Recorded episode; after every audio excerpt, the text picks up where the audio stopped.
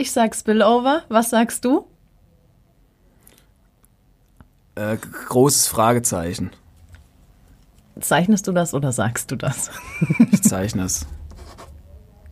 Sehr Großes gut. Fragezeichen gezeichnet. Das war zumindest so das Erste, was ich gedacht habe. Weil als ich Spillover gehört habe, habe ich mir gedacht, oh Gott, oh Gott, was ist denn das? Und was denkst du jetzt? Ich habe da jetzt ein bisschen drüber nachgedacht und jetzt, glaube ich, weiß ich, was ich darunter verstehe. Ich weiß nicht, ob andere da was anderes drunter verstehen. Was verstehst du drunter? Soll ich das jetzt hier in der vollen Breite rauslassen? Okay, nee, das machen wir gleich. Ich sag erst mal, wer du bist.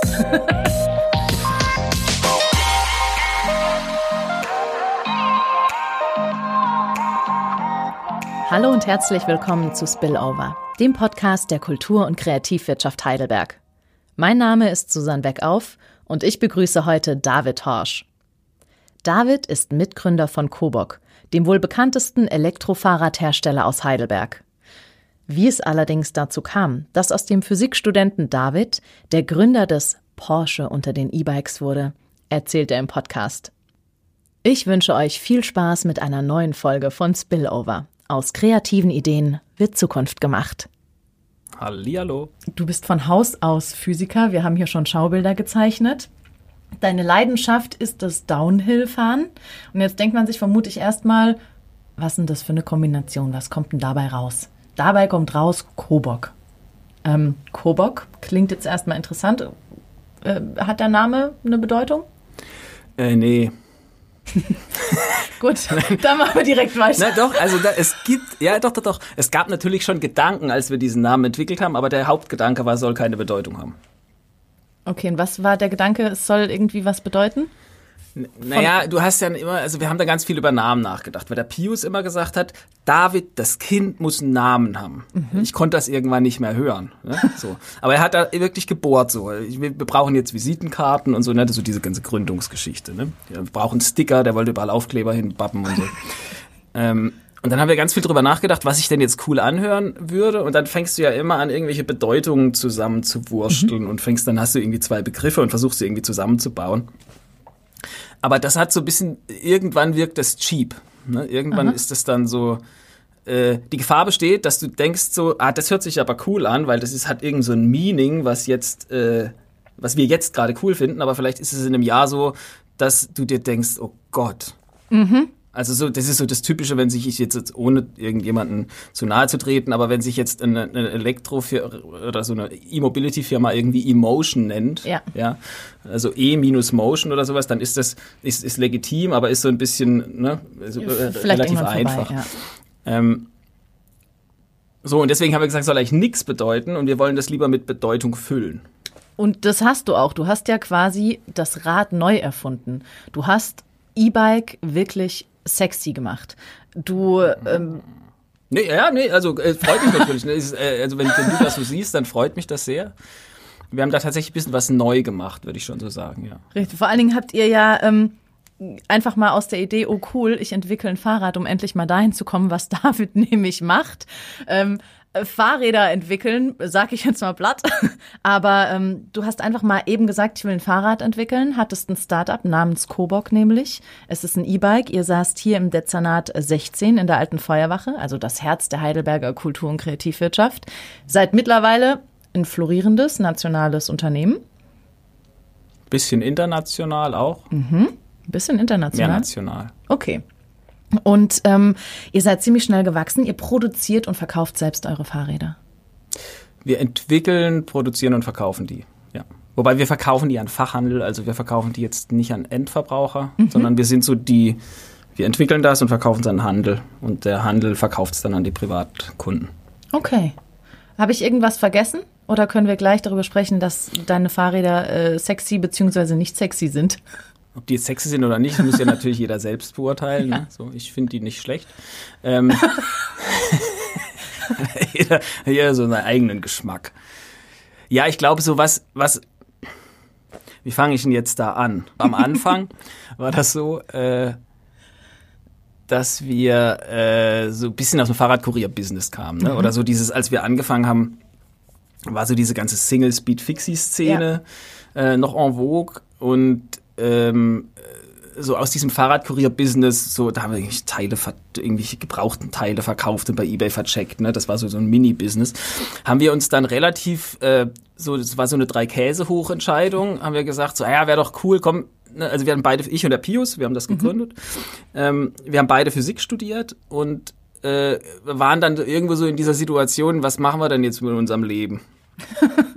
und dann kannst du als Physiker halt entweder in der Regel gehst du zu einer großen Firma. Mhm. Ne, du gehst du entweder zu einer Bank oder zu Bosch in die Forschungsabteilung oder zur Versicherung, zu irgendwo, wo man ein bisschen rechnen können muss und so. Okay.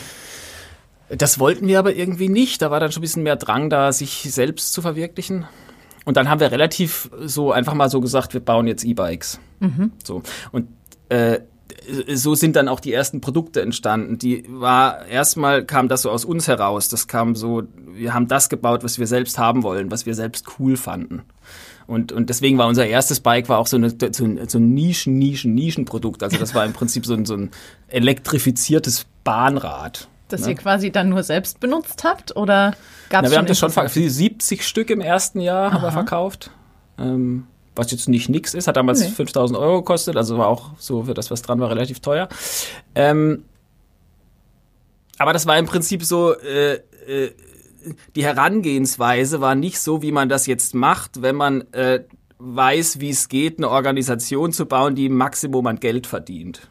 Ne? Das kam eher so, das kam eher so aus dem heraus, dass wir irgendwas Cooles bauen wollten, was wir selber gut finden. Mhm. Ähm, ja, und war das war dann die Nachfrage eher das, dass ihr gesagt habt, wir machen weiter oder euer Idealistentum, sag ich mal? Puh.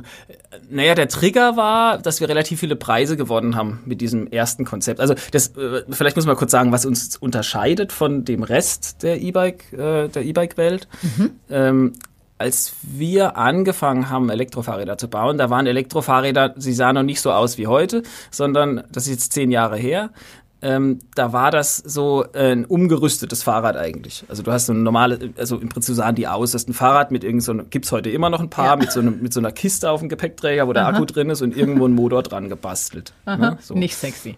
Ja, erinnert mich so ein bisschen an so der Beginn des Automobils, ja. wo dann äh, auf einer Kutsche der Karl Benz mit so einer umgebauten Kutsche durch die Gegend gefahren ist. So ein bisschen der Status. Ähm, und da haben wir dann uns halt das nochmal so ein bisschen neu überlegt und haben dann entschlossen, dass es doch eigentlich sinnvoll ist, den Akku in den Rahmen reinzubauen, weil da eh Platz ist. Das hat damals noch keiner gemacht. Ähm, das heißt, eine relativ starke Integration haben wir gemacht, mussten dafür auch relativ viel Elektronik und Software entwickeln und haben dann relativ ganzheitlich ein Fahrrad gebaut, was zu dem Zeitpunkt eigentlich noch keiner gemacht hat. Mhm. Also so der, der, der Unterschied ist, dass eine normale Elektrofahrradfirma äh, oder dass Elektrofahrradfirmen sind in der Regel Fahrradfirmen und mhm. Fahrradfirmen funktionieren so, dass die sich eigentlich hauptsächlich Teile zusammenkaufen, die zusammenbauen, ein bisschen Marketing machen und dann weiterverkaufen. Okay. Da ist nicht so viel Innovation möglich. Das ist bei euch ähm, Weil die kaufen sich dann halt einen Bosch Motor ja. und bauen einen Fahrradrahmen so, dass der Bosch-Motor da reinpasst. Mhm. Ähm, so, und dann verkaufen sie das. Und bei uns ist es ein bisschen ganzheitlicher, vertikalerer Ansatz, dass wir gesagt haben, wir haben, machen auch den Akku, wir machen auch unsere Elektronik, unsere Software selber. Ähm, und damit können wir einfach andere Produkte bauen. So. Und das haben wir quasi dann 2011 angefangen und 2014 äh, 2012 haben wir unseren ersten Design, den Bundespreis Eco-Design hieß es damals gewonnen und 2013 den Eurobike Gold Award. Mhm. So, und das ist so die in der europäischen Fahrradindustrie die größte Ehre, die du kriegen kannst. Ähm, das war ganz geil, weil wir da, war es total, total Greenhorn. Wir waren zu zweit, ne, und waren da mit irgendeinem so grauen Messestand auf der Eurobike, total, und dann gewinnen wir hier Gold, ne, das war dann so total krass. Und dann, äh, das war so ein bisschen, weil du gefragt hast, was hat uns dazu bewogen, weiterzumachen, dann war das schon so, glaube ich, der Trigger, wo wir gesagt haben, so, jetzt, ja. jetzt, entweder wir machen jetzt ein Business draus oder wir lassen's. Mhm. Und dann haben wir angefangen, Elektrofahrräder zu, herzustellen und zu verkaufen. Und mittlerweile seid ihr wie groß im Team? So zwischen 20 und 25. Mit Hauptsitz hier in Heidelberg. Warum Heidelberg? Hm. Wir haben halt hier angefangen und sind bis, bis hier geblieben. Das will man hören als Heidelberg, war halt praktisch. Na, aber man denkt ja jetzt vielleicht auch, das sind ja, ich sag dauernd, die Fahrräder sind sexy, sie sehen vielleicht auch so ein bisschen hipstermäßig aus, minimalistisch, erinnert wirklich an ein Single Speed oder an so ein Fixie-Bike. Die sieht man hier oder vor ein paar Jahren war das ja eher noch so in den Metropolen, in Berlin oder in Köln oder so. Also warum nicht an so einem bisschen Hipster, in so einer Hipster-Metropole sitzen, sondern hier? Also wir haben uns die Frage gar nicht so wirklich, also wir haben mhm. einfach hier angefangen und dann ist das hier jetzt größer gewachsen und jetzt äh, die ganzen Leute, die bei uns arbeiten, wohnen hier. Mhm. Äh, wir, wir, können ja jetzt auch nicht einfach so mal umziehen. Und also diese Frage stellt sich gar nicht und ich finde es eigentlich auch ganz schön hier. Warum soll ich denn jetzt woanders hingehen? Ja, das wollen wir hören. Nur weil das jetzt irgendwie, nee, nee, nee, nee, nee. Hat das nee, das ist, schon, das ist schon gut so. Das kann schon so bleiben. Ja, ihr könnt auch ruhig hier bleiben. Ihr habt ja aber auch Standorte woanders, richtig? Ja, zumindest Verkaufsstellen. Naja gut, wir haben halt Händler. Wir haben halt mhm. halt irgendwie 150 Händler in Europa. Und mhm. da sind natürlich, also, aber das sind ja andere, andere Unternehmen. Mhm. Äh, wir haben eine Montage, die ist in Bielefeld. Also klar, unsere Sublieferanten oder unsere ganzen, die ganzen erweiterten Werkbänke, sage ich mal, die wir haben, die sind schon ein bisschen verteilter in okay. Europa. Und ihr, ich glaube, das ist für einen Fahrradmarkt ja auch was Besonderes, wenn man sagt, man hat viel Regionales oder hauptsächlich. Ist das bei euch noch so, dass ihr die Produkte, die ihr verbaut ähm, oder nutzt, dass die hauptsächlich regional sind oder aus Deutschland kommen? Zum ja, das kommt ein bisschen drauf an, was. Also der Antrieb, du musst ein bisschen teilen zwischen so mhm. dem Fahrrad und dem Antrieb. Ähm, die ganzen Antriebskomponenten kommen zum Großteil noch von hier. Mhm. Ja, der kommt irgendwie so bei Frankfurt da hinten, kommt die Batterie her, dann kommt die Elektronik, wird tatsächlich hier in Dossenheim bestückt. Mhm. So. Also da ist schon relativ viel noch hier. Mhm. Ähm, die ganzen Fahrradsachen kommen aus Asien. Das ist einfach so. Da gibt es in Europa überhaupt gar niemanden, der das in dieser Größenordnung herstellen könnte. Mhm. Wie wichtig ist denn dann Nachhaltigkeit für euch? Versucht ihr alles, was möglich ist, regional zu bekommen? Da muss, muss ich ja erstmal fragen, ist Nachhaltigkeit Regionalität? Guter Punkt. Komm, wir drehen den Spieß jetzt um, wie wir es vorher gesagt haben. du fragst mich jetzt. Ich frage ich dich, was bedeutet für dich Nachhaltigkeit? Unterschiedliches in Bezug auf Fahrräder. Gerne auch in Bezug auf Fahrräder. Ist das Fahrrad an sich für mich schon mal nachhaltig? Also erstens Nachhaltigkeit in Bezug auf den Menschen, weil es was mit Bewegung und Gesundheit zu tun hat. Ähm, und natürlich dann auch für die Umwelt einfach. Ähm, du hast keine Abgase. Und es ist auch platzsparend. Das ist Nachhaltigkeit, was den Platz angeht. Ähm, ja. Was, was sind denn die größten Probleme, die es da zu lösen gibt? Wenn du jetzt über das Thema Nachhaltigkeit nachdenkst, was würdest du denn sagen? Was, was, was, was sind denn so die Challenges? Ich glaube, das größte, ist äh, größte Problem oder die größte Herausforderung ist tatsächlich ein Umdenken und gegen die eigene Gewohnheit vorzugehen. Ich glaube, da sitzt für mich erstmal die Essenz. Weil die Möglichkeiten, die gegeben sind, sind ja viele. Vielleicht ich steige auf Bahn um, ich steige auf ein Fahrrad um oder auf ein Fahrrad auf. Ähm, aber ich glaube, das ist die größte Herausforderung und da liegt auch die größte Chance in uns Menschen selbst. Ja, das ist, das ist ja der Prozess am Ende. Ne? Also mhm. ich stimme völlig mit dir überein. Das ist, das ist, äh, da, da, hast du recht. Ja, ja finde ich auch so. Ähm, ich glaube, was man aber auch jetzt noch sehen muss, ist so, beim Thema Nachhaltigkeit hast du ja unterschiedliche Perspektiven. So, also ich, ja. so, das ist so mein persönlicher Standpunkt, aber zu dem Thema, ich denke, äh, dass es in erster Linie ich will das jetzt nicht schlecht reden, aber dass es nicht unbedingt nur darauf ankommt, wie und wo und wie ökologisch wird ein Produkt ja. produziert, mhm. ähm, sondern es kommt in erster Linie darauf an, wie viel braucht ein Mensch überhaupt? Mhm.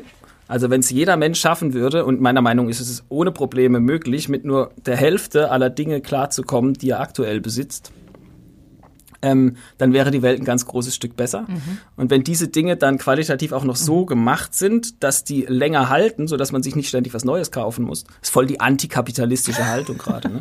Die ähm, Fahrräder, wie lange halten die bei euch? Also, keine Ahnung. Also wir, wir achten darauf, dass wir rückwärtskompatibel sind. Also äh, alle Bikes, die wir seit 2014 gebaut haben, mhm. kann man bis heute immer noch reparieren. So. Okay, Oder super. so, die sind halt Service und wartbar und das ist uns verdammt wichtig. Ähm, aber ich glaube, das ist so mein persönlicher, so mein Hauptding, so, dass ich sage, ähm, wenn man, wenn wir es hinkriegen, dass dieser Kapitalismus, der sich so ein bisschen verselbstständigt hat, mhm. ne, so, Kapitalismus ist ja, du musst immer mehr produzieren mhm. und immer mehr müssen immer mehr Leute müssen immer mehr Sachen kaufen und du produzierst immer mehr. Das ist ja sehr scheiß für die Umwelt am Ende. Ne? Ja. So, dass die Leute sich ständig Sachen kaufen und die dann wegschmeißen oder vielleicht sind sie noch gar nicht kaputt, aber sie schmeißen sie trotzdem weg und dann hast du halt so einen Riesenbedarf und eigentlich brauchen sie es gar nicht. Aber die Wirtschaft funktioniert halt nur weiter, wenn du den Leuten das so einprügelst, dass sie immer wieder was Neues brauchen. Aber auf welche Qualität, wenn du so ein kleiner Qualitätsnerd bist, auf worauf legst du am meisten Wert bei euren Fahrrädern? Ich meine, ich habe es ja eigentlich schon gesagt, ne, das fängt beim Design, also es fängt, das, das, ja, es ist, es ist, es ist sehr umfangreich, ne, weil, weil, weil Qualität heißt ja nicht nur, dass es dann am Ende nicht kaputt geht, mhm. das heißt ja am Ende auch, dass es so gestaltet ist, dass es lange hält und dass ja. der Kunde damit lange zufrieden ist, ne, so. In der Hinsicht ist es so eine Frage, die kann man nicht so ganz einfach beantworten. Aber ich denke, es ist so diese, die, die, ne, ein Produkt zu bauen, was du, was du, was den Kunden nachhaltig glücklich macht, äh, das Produkt so zu bauen, dass das Produkt auch qualitativ so lange hält, dass der ja. Kunde lang damit glücklich wird und am Ende auch einen Service bereitzustellen, der so ausgelegt ist, dass der Kunde lange mit dem Produkt glücklich werden kann, weil irgendwann geht halt mal irgendwas kaputt, da braucht man sich nichts vormachen und dann musst du halt den entsprechenden Service haben, da musst du es Ersatzteile geben, du musst es wartbar machen können und so weiter. Was denn jetzt mit Spillover? Bitte? Ja, wir drehen rum. Was ist denn jetzt mit Spillover? Ich dachte, der Podcast heißt Spillover, David. Genau, habe ich mir auch gedacht. Ich rede die ganze Zeit über Qualitätsversprechen. Ähm, was ist Spillover? Erklär was ist Spillover? Mhm. In Bezug auf Coburg. Was jetzt ist aber wieder richtig rum. Jetzt stellst du die Fragen und ich gebe die Antworten. Wir teilen uns das. Ähm. Also ich kann, wie gesagt, ich kann Spillover äh, nur aus meiner persönlichen Brille aus beurteilen oder so. Mhm. Ich kann so meine Interpretation jetzt mal zum Besten geben. Bitte. Ähm, aus meiner persönlichen Geschichte. Und ich glaube, was bei uns war, ist oder immer noch stattfindet, ist, dass wir, dass das Ganze aus etwas Künstlerischem entstanden ist. Also wir haben so ganz am Anfang äh, Elektrofahrräder aus der Motivation herausgebaut, äh, dass wir eigentlich das coolste E-Bike für uns selbst bauen wollten. Mhm. Und da ist halt ganz viel von uns reinge reingegangen. Ähm, das heißt, da ging es eher um so ein Selbstverwirklichungszeug. Ne? Da musste irgendwas raus aus uns. Und da ist im Prinzip das erste Produkt draus entstanden. So, und jetzt im krassen Kontext dagegen steht dann so äh, eine Organisation. Ne? Eine mhm. Organisation ist ja etwas, was eine ganz andere Mission hat als das, was wir da am Anfang gemacht haben. am Anfang ging es eigentlich eher mal um uns. Da ging es erstmal darum, dass wir irgendwas machen, was total cool ist. Und, oder was wir total cool finden zumindest. Äh, und Organisation ist aber etwas, was eine andere Mission hat. Eine Organisation sollte irgendeinen äh, etwas, etwas Gutes für die Gesellschaft tun. Eine Organisation sollte auch etwas Gutes für die Mitarbeiter tun. Ne? Also sind so die zwei Aufgaben einer Organisation oder einer Firma. Mhm. Zum einen gesellschaftlichen Mehrwert bieten, zum anderen ähm, die Leute verdienen da halt Geld und verbringen dann einen Großteil ihres Lebens und für die sollte man auch möglichst ein gutes Leben ermöglichen. Ähm, und das steht so ein bisschen im Kontrast zueinander. Ja. Ne? Und ich sehe jetzt Spillover so, wie kommt es denn vom einen zum anderen? Ja. Ne? Wie kam also wie dazu? wird aus so einer Selbstverwirklerich, wie sagt man das? Selbstverwirklichung. Aus einer selbstverwirklicherischen. Ja, nehmen wir auch, gekauft, das Wort. Desoxyribonukleinsäure. Wie auch. Auf die DNA kommen wir gleich. Wie wird denn aus so etwas, was aus einem Individuum kommt zu etwas, was eine Organisation ist. Also ich glaube, bei uns war es so, das ist so gewachsen. Ne? Also wir haben jetzt erstmal so ganz am Anfang so ein Bahnrad, ein elektrifiziertes Bahnrad gebaut, was wir selber total cool fanden, was aber eigentlich äh, kein Mensch braucht. Hm. Ne? Muss man fairerweise jetzt mal sagen. So, also wie so ein Porsche ja. 911 braucht eigentlich auch keiner ist, äh, ne, also kann, das diskutieren kannst, wir später. Hast, hast keinen Kofferraum, kannst nichts mitnehmen. Äh, wenn du dich damit rumfährst, tut dir der Arsch weh und äh, also sexy, aber unpraktisch. Ja, aber ist geil, ne? Also ist trotzdem okay. geil. Ne? Also ist irgendwie, ne? Also mhm. unpraktisch, aber eigentlich total sinnlos, aber irgendwie geil. So, das haben wir jetzt als erstes gemacht. Und dann haben wir das verkauft. So, und dann ging das so seinen Gang, dass jetzt ganz pragmatisch die Kunden kamen und haben dann äh, sich unsere Bikes gekauft mhm. und dann da irgendwie so Steckschutzbleche dran gemacht, ne? An dieses super sexy Ding. Minimalistisch, das muss man mal kurz sagen, die sind ja sehr minimalistisch. Da ist ja nichts dran außer Fahrrad, genau, also Rahmen und Reifen, und. So, da ist nur das aller, allernötigste ja. dran gewesen. Und dann kamen die Kunden und haben sich da Steckschutzbleche dran gebaut und, und irgendwie so Stecklichter Klingel. und haben sich dann noch irgendwelche Löcher gebohrt und, und, und, und Gepäckträger da dran gebastelt. Und weißt du, und wir haben so gedacht, oh Gott, was macht ihr? Hör Das auf. gute Design ist kaputt. Ja, unser schönes Fahrrad, mach das nicht kaputt. So, und dann hast du halt, genau, und dann stehst du halt vor dieser, was machst du denn damit jetzt? Du kannst es den Kunden ja nicht verbieten, aber irgendwie dir gefällt es auch nicht, dass die das machen. Und dann haben wir gesagt, ja gut, dann, okay. So, und so hat das dann angefangen, machen ne, dass halt du sagst, selbst. da kommt jetzt von der Kundschaft irgendwas zurück Ja. und die wollen irgendwas. Ähm, aber dann lass es doch uns so machen, dass wir es selber gut finden. Und dann haben wir halt das nächste beigebaut und das hatte dann halt ein Schutzblech, einen Gepäckträger und eine Beleuchtungsanlage. Ist ja auch einfach so verkehrsschutztechnisch wichtig auf der Straße. Ist, ja, natürlich, ja, klar, logisch. Aber uns persönlich war Hat das zu dem so ersten Zeitpunkt noch nicht so wichtig, ne? So.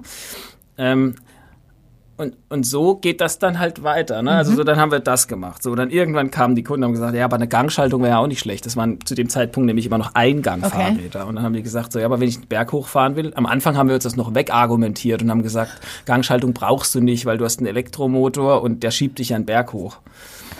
Warum hat es jetzt doch bis zu Gänge? einem gewissen Grad stimmt das auch, aber irgendwann, wenn du halt jetzt einen Königstuhl hochfährst mit einem Eingangfahrrad, ist halt irgendwie, geht schon, aber ist jetzt vielleicht Schwierig. nicht so super ideal. Ähm, dann haben wir eine Gangschaltung dran gebaut. Ne? Und so ging es dann immer Ja. weiter. Und irgendwann kam dann ein, ein Trekkingrad und ein Gravelrad und jetzt haben wir mittlerweile einen Tiefeinsteiger.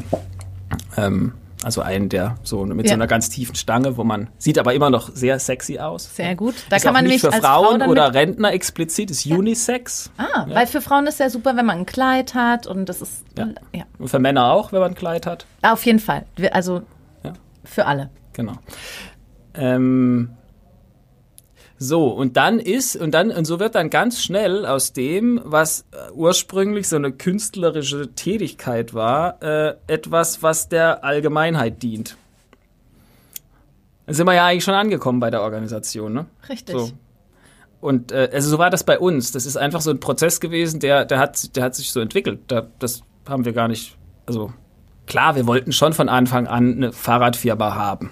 Ne? Aber so der, soll ich sagen, Also war äh, doch die eine Motivation da. oder so, das, Ja. was du eigentlich Ja. damit machen willst, Ja. hat sich ein bisschen gewandelt. Ne? Das ist zum einen so, du willst dich selbst verwirklichen, auf der anderen Seite, du willst einen Dienst an der Gesellschaft so und so. Und jetzt musst du das irgendwie aber beides noch zusammenkriegen. Und das ist, glaube ich, auch die größte Mission.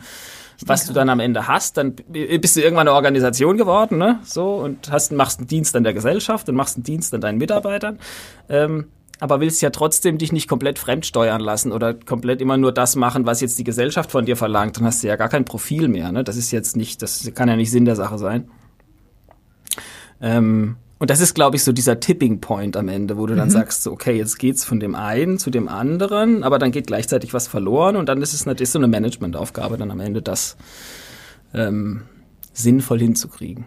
Und da, das sind ja die auch so kleine Spillover-Effekte immer. Also der eine will das, dann machen wir das, aber es geht ja auch darum, wie Minimalismus und Design und trotzdem Straßenverkehrssicherheit und trotzdem die eigenen Werte nicht zu verlieren. Und da habt ihr mittlerweile jetzt seit kurzem ein richtig cooles Tool, um zu sagen, das sind Desoxyribonukleinsäure. oder kurz DNA. Erklär mal, ihr habt ein Tool, ihr habt es DNA genannt. Was macht das?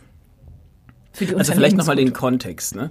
Äh, so, wenn du jetzt so dieses, ne, wir sind jetzt wieder ganz am Anfang, äh, da hast du dieses, da, da, da, es gibt es jetzt, sagen wir mal, einen Künstler und der macht irgendwas.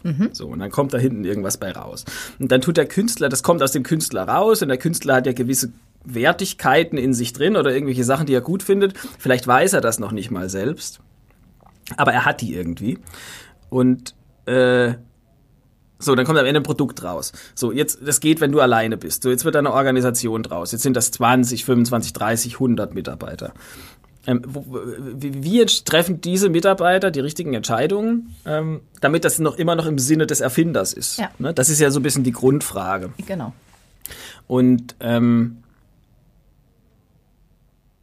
äh, Genau. Äh, so und was wir jetzt gemacht haben, ist, wir haben so eine, so eine, wir nennen das die Kobok DNA äh, gebastelt oder uns ausgedacht, designt, die so eine, so ein, so ein, so ein Set an Grundwerten vorgibt, ähm, die am Ende Entscheidungen, Entscheidungen le- erleichtern. Das Ganze ist so ein bisschen gewachsen aus einer Design-DNA, das stand so ganz am Anfang.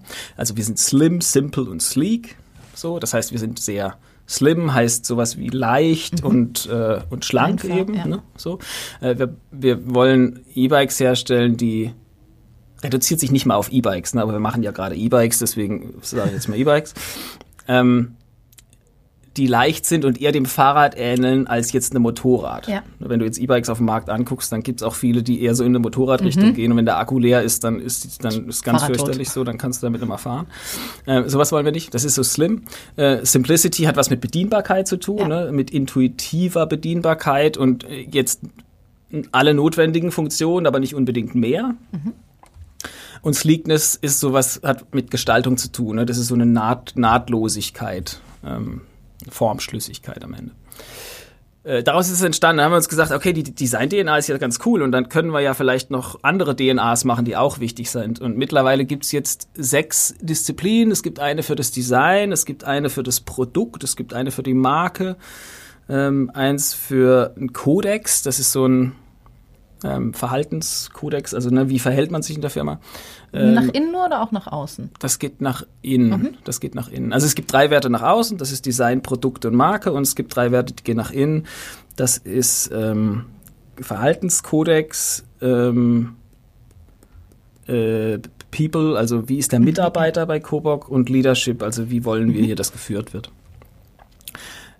Ähm, und das ist ganz cool. Also das funktioniert ziemlich cool, weil du hast dann immer so, teilweise stehen diese Werte auch im Kontrast zueinander, aber es ist immer so, dass wenn du jetzt, du stehst jetzt, ist ein klassisches Beispiel, du hast ein Meeting, so, da hocken dann fünf Leute drin und es muss irgendeine Entscheidung getroffen werden. Ähm, aber die Leute können sich nicht einigen.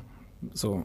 Und das kann manchmal ein ziemlich langwieriger, schwieriger Prozess sein, ja. weil da hat dann jeder so seine eigenen, äh, äh, keine Ahnung, inneren Vorstellungen. Ne?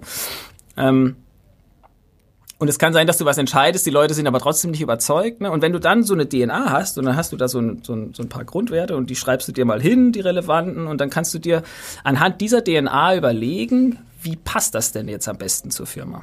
Ja. Äh, und was am Ende dabei rauskommt, ist ein sehr effizienter Prozess, Entscheidungen zu treffen, die dann am Ende aber auch fundiert sind. Also du kannst ja sagen, wir haben diese Entscheidung getroffen, weil zack, zack, zack, zack, das so und so und so ist. Äh, und damit kann, können die Mitarbeiter dann leben, ne? so eine Orientierung geschaffen. Super.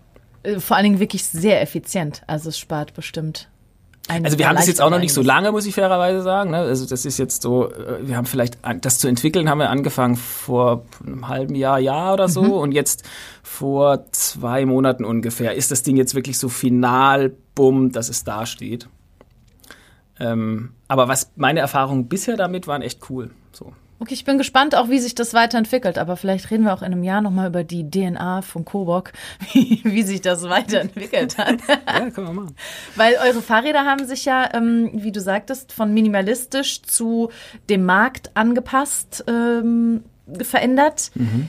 Wer genau ist euer Zielpublikum? Oder wer war es? Hat sich daran was verändert? Das hat sich sehr stark verändert. Mhm.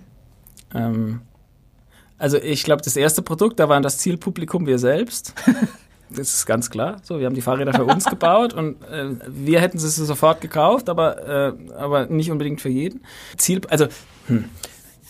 Zielpublikum sind eigentlich alle, die Slim E-Bikes kaufen wollen.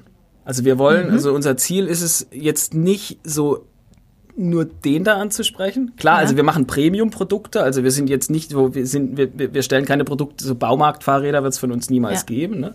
So, ähm, wir stellen Premium-Produkte her, wir stellen innovative Produkte her. Also es ist, okay, pa, bumm, passt. Produkt-DNA. Ne? Produkt-DNA lautet ähm, Purpose Premium Pioneer. So. Mhm. Purpose ist ähm, der, der Einsatzzweck. Ne? Also das Ding muss möglichst gut passen für das, was du damit machen willst. Mhm. Ne? Das steht im absoluten Vordergrund. Ähm, Premium äh, hat was mit Qualität ja. zu tun, hat auch ein bisschen was mit Preis zu tun. Ähm, wo, das ist so ein zentraler Wert, wo wir von Nachhaltigkeit vorher ja. gesprochen haben. Ne? Ähm, und Pioneer hat was mit Innovation zu tun. Ne? Das ist so dieses, über welche Brücken gehst du denn ähm, und was gibt's denn Neues, was wirklich jetzt ähm, den Markt revolutioniert. So, und ich glaube, Leute, die das wollen, die mhm. kaufen unsere Produkte. Und das sind am Ende aber alle, die Slim E-Bikes kaufen ja. wollen oder die jetzt nicht so ein, so ein, so ein, so ein 25-Kilo-Tanker ja. sich äh, äh in, in den Garten stellen wollen, sondern jemand, der eher noch ein bisschen näher am Fahrrad dran sein möchte. Also und da schließen wir aber jetzt auch keinen aus. Also es klingt wirklich so nach, das sind eure drei Punkte und da findet sich aus jedem Geschlecht und aus jeder Altersklasse eine gewisse Menge und oder eine gewisse Schnittmenge, die das gut finden. Das ist das Zielpublikum. Ich ja. behaupte jetzt nicht, ja. dass unser Portfolio schon so weit ist, dass wir jeden genau, Einzelnen ja. davon bedienen können. Ähm, eure Werbung ist ja viel mit, mit Stars, also vor allen Dingen mit Schauspielern. Ähm, Katja Riemann, Jürgen Vogel, ähm, Richie Müller. Wie kamt ihr darauf? Warum die? Weil das ist ja, mit wem ich Werbung mache, spreche ich ja auch eine gewisse Zielgruppe an. Vor allen Dingen sitzen die ja auch alle in Berlin. Oder? Richie Müller nicht. Wo sitzt denn der? Der ist äh, der am Chiemsee. Ah, ja. okay. Ähm, das hat sich tatsächlich immer so entwickelt. Also die kamen eher auf uns zu. Das war eher so, die, der Richie hat dann irgendwann mal angerufen und hat gesagt, hey, coole Bikes habt ihr da ähm, ich will auch eins. So irgendwie, ne? Und dann sind wir mit dem, und das ist halt ein saugeiler Typ auch. Ne? Ja, und, und das wünscht halt, man sich ja auch. Ja, das war halt so nett, weißt du, so menschlich einfach. Der kam dann, also dann irgendwann kam er da mal mit seinem Porsche angefahren und dann. der unpraktische? Der, ja. der Ritchie steht halt auf sowas. Ja, aber geil, ne? Ja. Unpraktisch, aber geil. Kommt drauf an, was du damit machen willst. Ja. Und irgendwann kam er einfach mal angefahren und dann haben wir halt mal ein bisschen überlegt, was man so machen mhm. könnte. Und da hat er tatsächlich so den Gedanken geäußert, ja, er hätte eigentlich, er hätte irgendwie, ich weiß gar nicht, was, Feinmechaniker oder irgendwas gelernt, bevor er jetzt Schauspieler geworden ist. Bin also, ich überfragt, ehrlich gesagt. Also irgend sowas Hand, ich glaube, mhm. irgend so Metalle, Metaller, ich weiß gar nicht Also er hat genau Ahnung.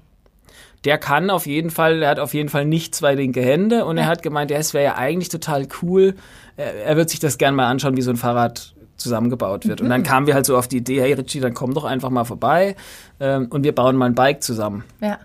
Und dann war halt ein Tag bei uns und wir haben einfach mal ein, so sein E-Bike mit ihm zusammengebaut. Wie cool, ja. Ähm, was er dann am Ende auch mitnehmen konnte. Aber nicht im Porsche. Ja, und so hat sich das eher ergeben. Ne? Mhm. So, ähm, beim Jürgen Vohl war das genau gleich. So, von daher ist es so ein bisschen. Das heißt ja aber quasi, wenn wir nochmal bei dem Bild mit Porsche und eurem Fahrrad bleiben, ist Kobok, sind eure Kobok-Fahrräder das neue Statussymbol?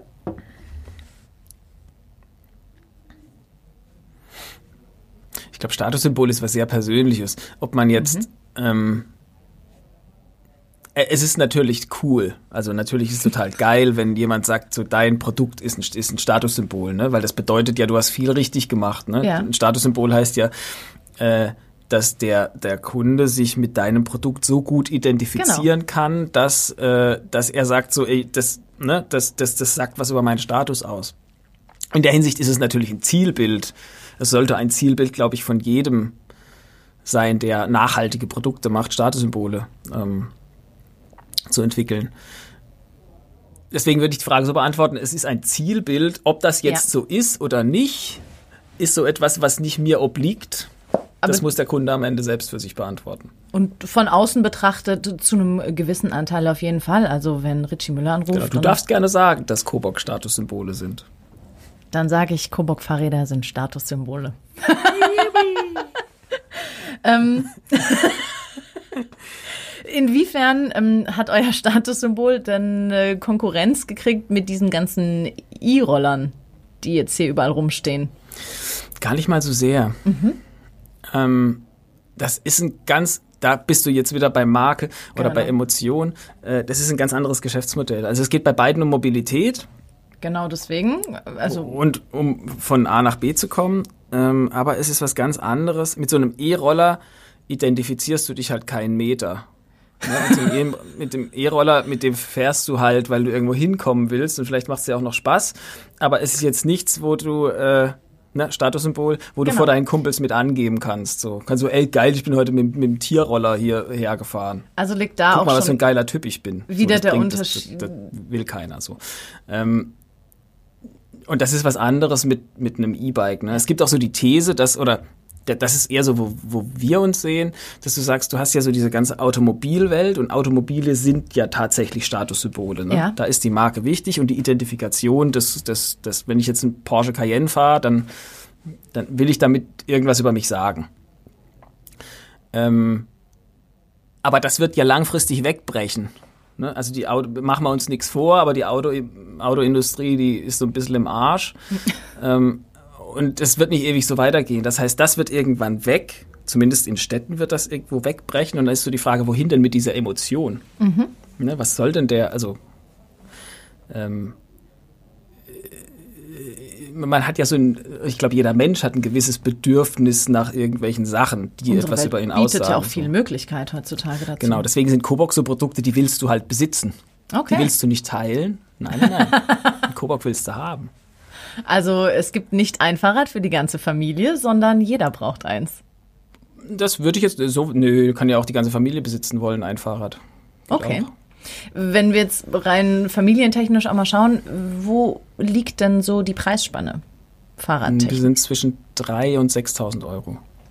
Und wie ist das? Aktuell werden E-Bikes ja auch gefördert. Ist es bei euch auch so? Ähm, das ist jetzt was, was mit uns als Hersteller gar nicht unbedingt was zu tun hat. Ja. Es gibt eben so Business, Business Leasing Sachen, dass du dann halt, äh, dass diese 1%-Regelung wegfällt ja. und so Sachen gibt's.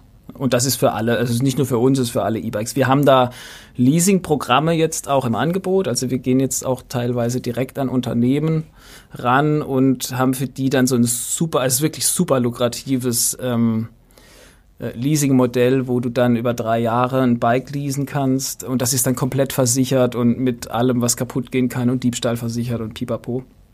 Also ein absolutes Sorglospaket und das kostet am Ende relativ wenig, gerade aufgrund mhm. dieser, dieser Steuersparnis. Also das ist so, sowas machen wir schon auch. Äh, aber im Prinzip äh, gilt das für alle Elektrofahrräder. Wir haben nur ein, oder so, das ist so, ähm, das ist jetzt aber technisch so, äh, äh, es gibt so Firmen, die sich darauf spezialisiert haben, diese Leasings anzubieten ja. für alle Marken. Ähm, und wir haben ein eigenes Modell für dieses Leasing, was ähm, für die Unternehmen wesentlich lukrativer ist. So, weil dann natürlich die Marge von den Zwischendingern da wegfällt. Okay. Wie, also seid ihr irgendwie noch äh, Konnektivität und Digitalisierung, sind die irgendwie schon ja, ja, ja, wir haben eine App und mit der App kannst du so Sachen machen wie dann, du kannst deine, also die, so das Hauptfeature der App, die kann auch Navigation und so weiter. Ähm, aber das Hauptfeature ist, dass du die, deinen Antrieb so auf dich selbst tailern kannst. Also du okay. kannst im Prinzip ein, du hast zwei Unterstützungsstufen und kannst die dann frei, äh, frei, frei einstellen, wie stark die unterstützen sollen und wie schnell die unterstützen sollen und so weiter und so fort. Kann ich, geht es dann quasi auch wie so ein Fitness-Tracker oder Sicherheit? Ich kann es finden, wenn es geklaut wird welche Vorteile? Nee, das finden, also da, da, arbeiten wir dran, das, das, das kann man aber noch nicht machen. Also mhm. dieses Tracking von wegen, du kannst ähm, so wie Find My iPhone mäßig immer, ja. immer, äh, immer, immer wissen, wo dein Bike ist, das haben wir nicht. Ist ja auch Sicherheit manchmal für Eltern, wenn, je nachdem, wie, wie alt die Menschen sind, die eure Fahrräder fahren können. Also für Kinder jetzt oder für Jugendliche, wenn man weiß, ah ja gut, er ist zur Schule gefahren oder nicht. Das ist aber geil. Da kann der, da kann der ja, äh, da kann der voll die Eltern faken. Dann stellt er das beim Kumpel ab und geht in eine Disse mit steht, Fuß. Steht vor der Mama, ich war den ganzen Tag in der Schule. Ja, dein Fahrrad stand da tatsächlich. Und wo warst du? Ich lasse mein Fahrrad doch nicht allein. Lieber das Kobock. Telefon, lieber das Telefon track. Das ist, glaube ich, sinnvoller. das nehmen sie nämlich meistens mit. Das stimmt. Ja. Ähm, den Faden verloren. Wir waren bei Fitness-Tracking und Sicherheit. Genau, also so ein klassisches Fitness-Tracking. Ähm, äh, es gibt Schnittstellen, mit also es macht keinen Sinn, so, man muss sich ja irgendwie so ein bisschen abgrenzen. Ähm, dass wir jetzt in unsere App einen Fitness-Tracker reinbauen, macht keinen Sinn, weil es gibt so viele ja. hochprofessionelle Apps, die das machen. Ähm, dass das für uns überhaupt keinen Sinn macht. So, da, also das, da würden wir irgendwo was reinstecken, was überhaupt nicht unser Fokus ist. Ne? Unser Fokus ist, geile Bikes zu bauen, die geil fahren. Und, ähm, und was wir jetzt andenken, ist eine Schnittstelle zu bauen für einen Fitness-Tracker. Also da gibt es gewisse Bluetooth-Protokolle, die das können. Ähm, aber dass wir das selbst machen, macht keinen Sinn. Das ist genau das Gleiche wie, wie langfristig meiner Meinung nach eine Navigation keinen richtigen Sinn macht. Also guck dir mal die Autos an. Da hast du Navigationsgeräte in deinem Auto drin, aber du benutzt trotzdem Google Maps, weil die, weil die Stauvorhersage da besser funktioniert. Ich benutze weder noch. Ja, oder du benutzt gar nichts, aber dann brauchst du es ja eh nicht. Ne? Richtig. ähm, in der Hinsicht musst du da immer so ein bisschen gucken, so, ne, wo gibt's denn gewisse Commodities, mhm. die das eh schon besetzt haben und dann hängst du dich lieber an die dran und konzentrierst dich auf deinen eigenen Fokus. Ähm, in der Hinsicht werden wir jetzt keine, keine, keine eigene Navigation machen, keine eigenen Fitness-Apps machen. Das macht keinen richtigen Sinn. Ja, das stimmt. Ähm, wie hat sich euer Schaffen oder euer Alltag jetzt während Corona verändert? Es war so ein, also das, es war das krasseste Wechselbad der Gefühle, was ich, glaube ich, in meinem ganzen Leben hatte. Okay.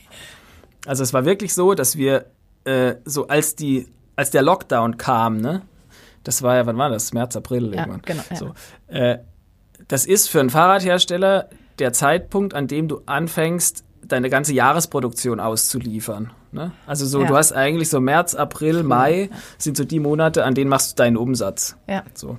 Und äh, genau zu diesem Zeitpunkt war Lockdown und alle Fahrradläden geschlossen.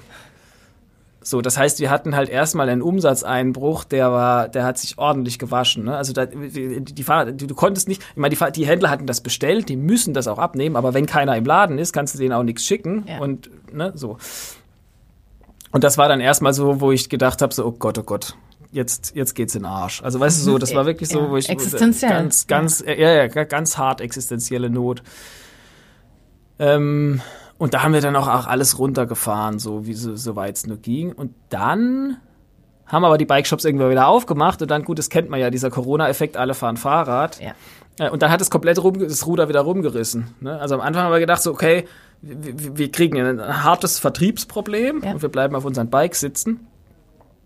Dann haben die Läden wieder aufgemacht und da hat sich innerhalb kürzester Zeit komplett rumgedreht, dass wir eigentlich ständig leer gekauft waren und irgendwie produzieren mussten, damit wir überhaupt unsere, unsere Händler bedienen konnten. Und so geht's, glaube ich, der ganzen Fahrradbranche. Also ich glaube, so aktuell ist es ist alles leer gekauft. Sind die Ausschläge immer noch so hoch oder normalisiert sich das gerade wieder? es ist immer noch ein Mangel an Bikes grundsätzlich. Also bei uns ist so, wir, was wir produzieren, können wir eigentlich direkt, direkt ausliefern. Okay. In der Hinsicht ist es jetzt wieder gut. So, also kann ich mich nicht beschweren. Hat sich das auch dann die, die Art und Weise der Nachfrage? Also gibt es irgendwas durch Corona auch, was ihr an euren Fahrrädern vielleicht verändert habt? Eine nee, Halterung so für Desinfektionsmittel? Nee, nee. Also ja, nee, also du kannst ja, so eine Produktentwicklung von einem Fahrrad dauert ja irgendwie ähm, das dauert ein paar, also das dauert eher äh, zwischen mhm. ein und drei Jahren. Mhm. Äh, deswegen kannst du so schnell, kannst du nichts äh, an einem Produkt ändern. Okay. Also, dafür ist es zu kurz. Also das haben wir jetzt schon mal ausgeschlossen, aber hast du eine andere Vision, wo es so in den nächsten 10 oder 20 Jahren hingeht? Ähm, also ich glaube, dass sich der der Mobilitätsmarkt schon sehr, sehr stark verändern wird. Also so dieses äh, insbesondere innerstädtische Mobilität ähm, muss sich meiner Meinung nach sogar sehr mhm. stark verändern. Ähm, ich bin auch fest überzeugt davon, dass der Trend da sehr stark hin zum Fahrrad gehen wird. Also da gibt's auch so, ne, also gerade so die Dinge, die jetzt von, von mit Corona passiert sind. Ne? Zum Beispiel, dass du jetzt ähm, so der starre Arbeitsplatz wird ja immer weniger wichtig. Das heißt, ja. du fängst jetzt mehr an, im Homeoffice zu arbeiten und triffst dich dann gegebenenfalls an irgendwelchen Hubs, Coworking Spaces etc. mit deinen, mit deinen Kollegen. Ich könnte mir vorstellen, dass das in Zukunft noch viel stärker zunimmt, dass du so eine mhm. Dezentralisierung ähm, der, der Arbeitswelt hast. Ja. Und was daran hängt, ist natürlich viel kürzere Transportwege. Mhm. Und viel kürzere Transportwege bedeuten, du brauchst kein Auto mehr. Richtig. Und dir reicht ein Fahrrad ja. oder ein E-Bike halt so. Das sind so die Dinge, wo ich denke. Und ich denke, das E-Bike, und zwar ziemlich, also das wird sich weiterentwickeln so, aber irgendwie ist ein Fahrrad auch ein Fahrrad. Und das ist schon seit 100 Jahren so. Und so ein bisschen wird also es wird am Ende auch irgendwie ein Fahrrad bleiben. Ähm, ich glaube, das wird einfach maßlos an Bedeutung zunehmen. Ähm, und deswegen ist unser Ansatz der zu sagen, okay, wir wollen eben dafür, eben für diese, für die Mobilität äh, ein Portfolio bereitstellen, was, äh, was möglichst vielen Menschen ermöglicht, einfach das Auto zu Hause wegzulassen. Auto verkaufen, Auto verkaufen, Fahrrad kaufen. Nachhaltigkeit. Ja, das ist ja auch cool, oder? Das ja. ist doch voll gut. Eben. Blödes Auto brauchst du nicht. Hast du kein Auto? Doch. so ein Campingbus. Okay, gut. D das ist aber, das ist aber mein, das ist für mich Lifestyle. Ja, so, da passt dein Fahrrad ja auch rein. Cool. David, vielen, vielen Dank Es hat wirklich Spaß gemacht. Dito, Dito. Also kauft euch ein Kobok, das wird das neue Statussymbol. Dankeschön. Bitteschön.